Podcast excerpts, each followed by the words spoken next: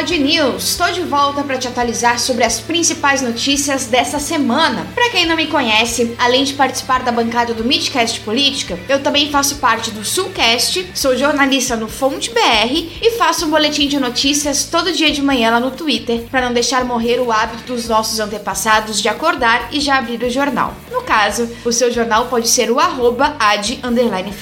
Sintoniza aqui na mesma timeline. Estamos gravando esse podcast no dia 1 de fevereiro, segunda-feira. Sem mais delongas, vamos lá.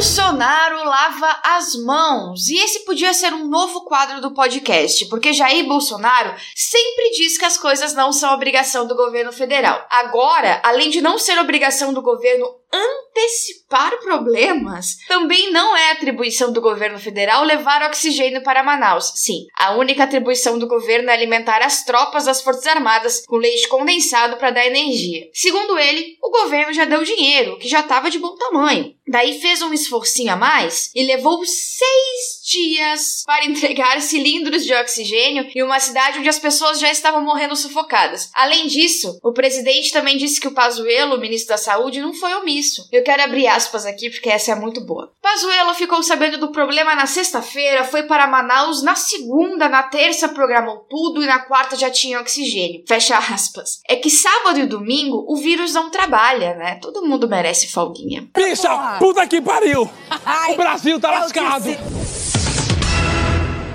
Eleições no Legislativo. Essa semana tem a tão aguardada eleição na Câmara dos Deputados e no Senado, e parece que vai dar os dois candidatos de Jair Bolsonaro, o Arthur Lira, na Câmara, e o Rodrigo Pacheco no Senado. Você que tá ouvindo isso já sabe o resultado, mas enquanto eu tô gravando, a gente tá aqui na tensão se Rodrigo Maia vai abrir o processo de impeachment antes de sair ou não. São mais de 60 pedidos protocolados na Câmara. Nessa semana, até ex-procuradores gerais da República apresentaram um processo pela má condução durante a pandemia. Eu quero acreditar, Brasil, eu preciso acreditar que é o fim do quadro ou não, mas um crime de responsabilidade.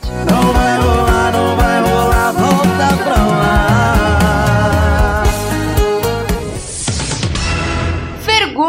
Vergonhas internacionais. É que Donald Trump segue passando vergonha, né? Eu quero esquecer o homem, mas o homem não permite. Essa semana tem julgamento do segundo processo de impeachment de Trump lá no Senado dos Estados Unidos. O Laranjão quer seguir a narrativa de fraude na eleição. Isso gerou uma debandada de advogados que pretendem seguir a estratégia de ilegalidade, já que Trump não é mais presidente da República. Cinco advogados abandonaram a causa, mas outros dois aceitaram pegar a bucha. And now you can say You're fired.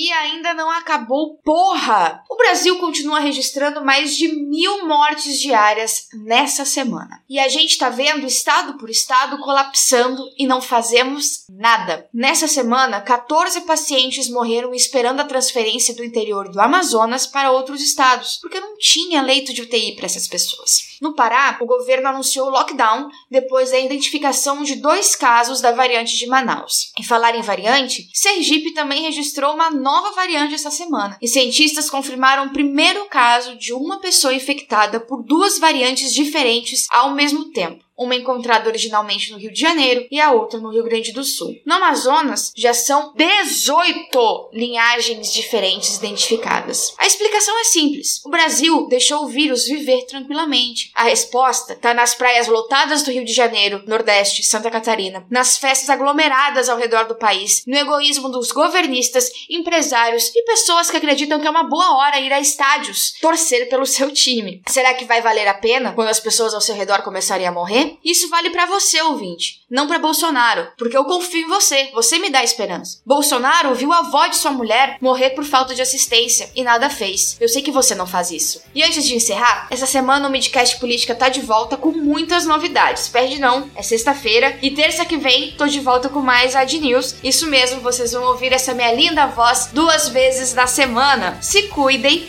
e até sexta e até semana que vem.